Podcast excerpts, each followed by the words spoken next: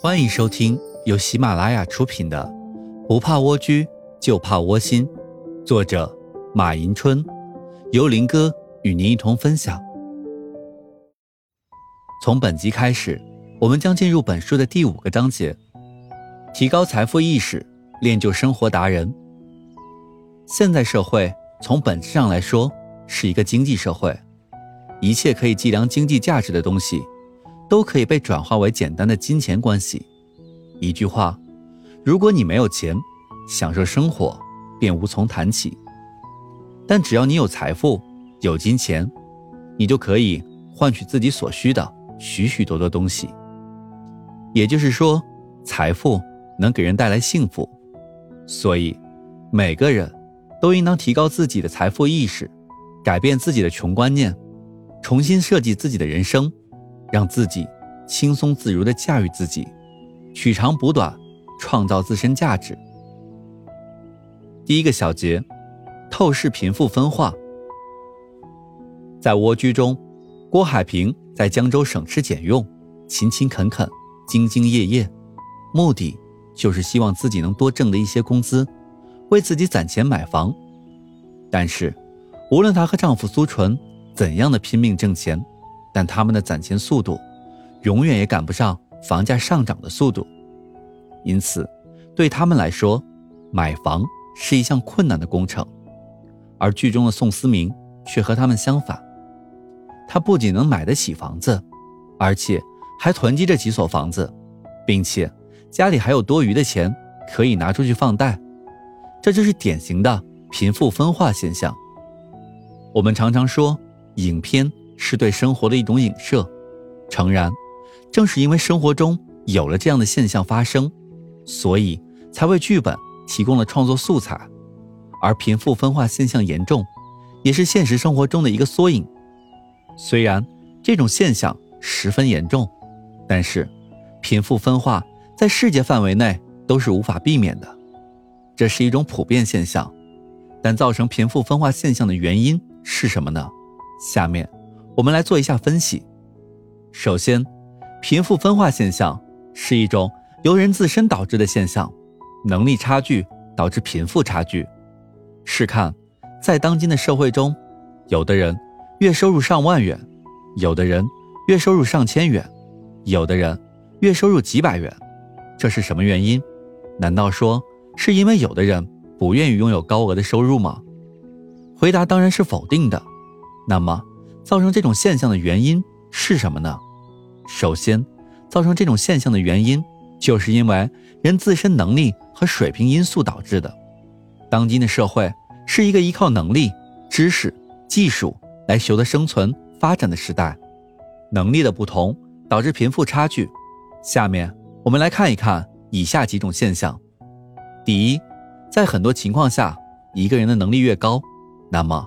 这个人所获得的收入就越高，一个人的能力有限，那么这个人所获得的收入就偏低。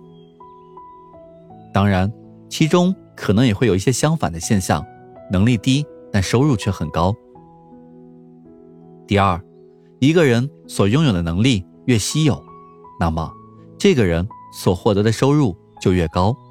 再比如，几年前在电脑刚刚问世的时候。面对这种高科技产品，那时很多人根本摸不清头绪，而那些懂电脑、会维修、会操作的人，此时就成了社会中炙手可热的人。如果用经济学推理来看，这些人就是供小于求，那么他们在市场上就会有高价位。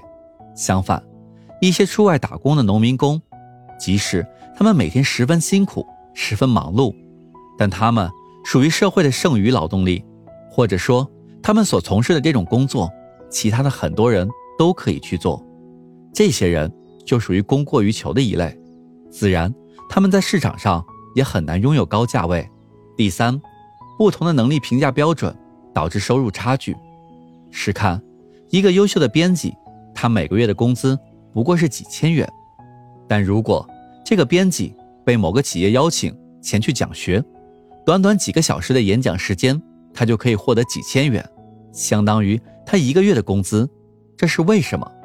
就是因为评价标准的不同。一个编辑，他每个月所挣得的工资是按照国家的标准来给予的，而一个编辑出外讲学所获得的工资是按照他本人的能力标准所给予的，所以收入会有所不同。因此，在当今凭借能力挣钱的时代中，能力差距必然会导致出现贫富差距。其次，贫富分化现象是一种由一些人非正常收入造成的。就像《蜗居》中郭海平所说的那样，我不想抄近道，我更不想投机取巧。但是，每当我看到那些不如我的人因为插队比我先得到票，那些不如我的人因为放弃的原则而省了十几年的奋斗，我真的不服气。